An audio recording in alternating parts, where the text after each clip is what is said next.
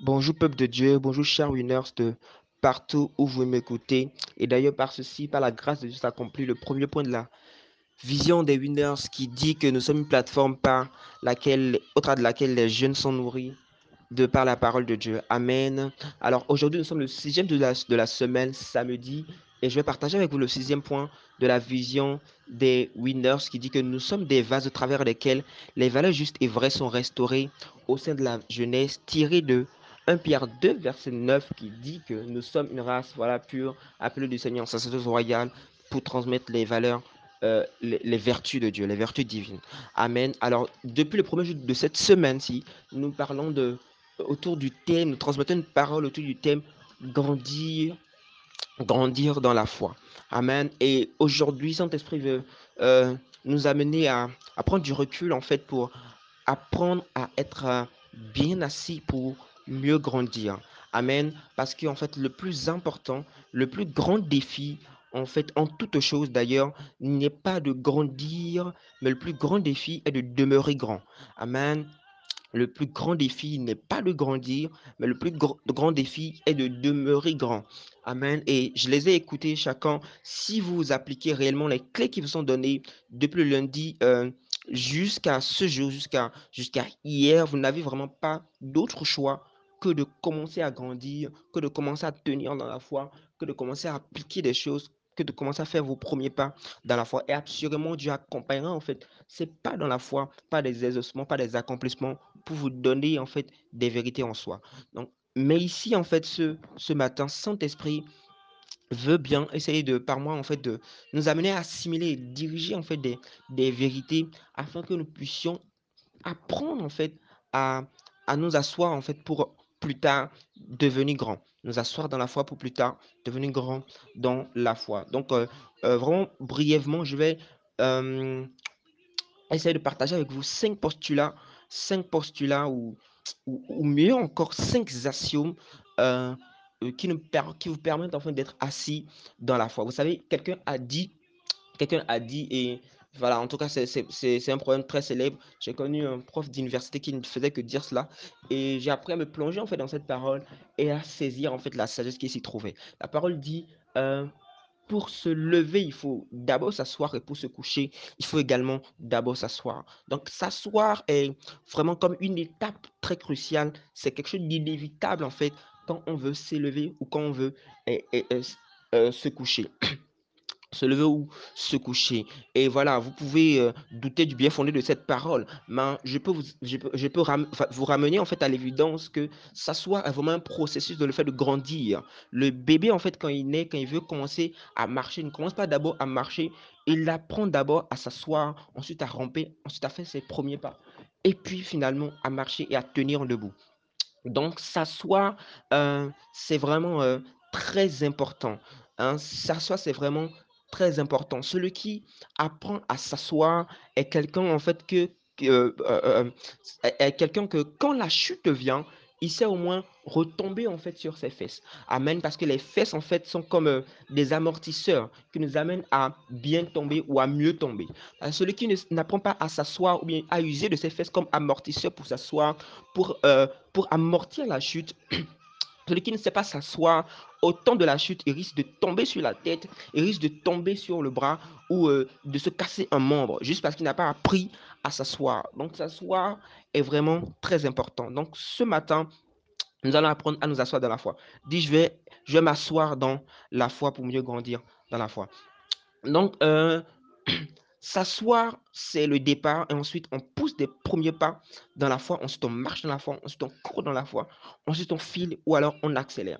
Il y a certaines per personnes aujourd'hui qui donnent des paroles juste comme ça, des paroles et les choses s'accomplissent, c'est-à-dire euh, euh, quelqu'un qui te dit voilà, dans deux jours, ceci va arriver, ceci va arriver. Mais ces personnes n'ont pas toujours commencé comme, comme ça, elles ne commencent même jamais comme ça. On commence d'abord à s'asseoir, c'est-à-dire à s'asseoir dans les vérités bibliques, dans les vérités qui nous apportent la foi, car la foi vient de ce qu'on a entendu de Dieu. Amen. Donc rapidement, je partage avec vous cinq axiomes par lesquels nous pouvons être assis dans la foi. Amen. Et le premier axiome, le premier postulat, pour ceux qui veulent, c'est que Dieu n'a jamais tort. Amen. Dieu n'a jamais tort. Le premier postulat dit que Dieu n'a jamais tort. Frères et sœurs, il faut que vous compreniez que Dieu n'a jamais tort. Et Dieu il a toujours raison de faire ci ou de faire ça, de laisser faire arriver ceci ou de laisser arriver ceci de laisser arriver cela. Donc, il faut vraiment que vous digériez le fait que Dieu n'a jamais tort afin de, voilà, de pas commencer à divaguer, de pas commencer à murmurer sur telle chose ou à discuter avec Dieu ou à tirer avec Dieu par rapport à quelque chose, par rapport à votre appel, par exemple. Dieu n'a pas tort de vous avoir choisi. Dieu n'a pas tort de t'avoir choisi. Euh, et Dieu n'a pas tort de t'avoir sélectionné du milieu de ton Et ici, je trouve à vous donner l'exemple de Jonas et de Jérémie. Jonas commence à discuter avec Dieu. Ah, mais Seigneur, tu m'as appelé, euh, voilà, tu m'as appelé pour prêcher à, ce peuple qu'il doit, qui va bientôt mourir, de commencer à faire, voilà, de commencer à, à, se préparer en fait à la perdition. Et maintenant, moi, je vais prêcher en fait, mais encore tu les laisses vivre. Je savais que tu les laisserais vivre, c'est pourquoi je ne voulais pas y aller, etc., etc. Il ne comprenait pas en fait que la vision de Dieu, justement, ce n'est pas que les gens périssent, mais que les gens vivent.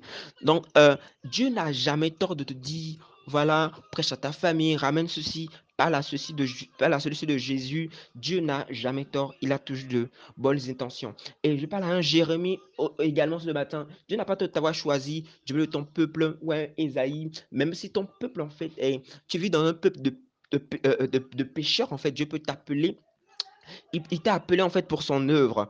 Et donc, quand les gens vont te dire qui es-tu pour dire ceci, tu pourras dire, euh, voilà, quand les gens vont te dire est-ce que du bon peut sortir de, euh, euh, Nazareth, ou je sais pas, du bon peut sortir de Ketou, de Parakou ou de Calavi, d'où tu es maintenant, tu peux dire en fait, Dieu m'a appelé et il m'a sanctifié. En fait, comme Isaïe, il a mis une pierre sur ma bouche. En fait, il m'a sanctifié pour que j'annonce. Amen. Donc, Dieu n'a jamais tort. Alors, deuxième postulat aujourd'hui, c'est que Dieu est toujours, euh, ou non, non, non, Dieu ne ment jamais. Dieu ne ment jamais. Dieu ne ment jamais. Il est très important que nous comprenions en fait dans la foi que Dieu ne ment jamais. La Bible dit dans Nombre 23, verset 19, euh, qui n'est point un homme pour mentir, ni un fils d'homme pour se repentir. Tout ce qu'il dit, euh, voilà, n'arrivera-t-il pas, n'accomplira-t-il pas ce qu'il a dit de sa bouche? Donc, vous devez comprendre que Dieu ne ment jamais pour arriver à tenir compte les paroles de l'ennemi quand il viendra, comme dans Genèse 3, verset 1, pour vous dire Dieu a-t-il réellement dit Parce que Adam et Ève n'étaient pas informés du fait que Dieu ne ment jamais. C'est-à-dire, ils ont commencé à douter de cela parce qu'ils ne savaient pas au départ que Dieu ne ment jamais. Donc, si tu ne sais pas au départ que Dieu ne ment jamais, ta foi risque d'être facilement vaciller en réalité tu risques de facilement vaciller dans la foi et de tomber. Et j'espère que tu, tu sauras t'asseoir en fait pour bien tomber. Donc, vers, euh, euh, le troisième postulat ce matin dit que euh, hmm, le troisième postulat aujourd'hui dit que hmm, Dieu est toujours avec toi, ou du moins, je, je vais plutôt dire l'Esprit de Dieu vit en moi. Oui, l'Esprit de Dieu vit en moi.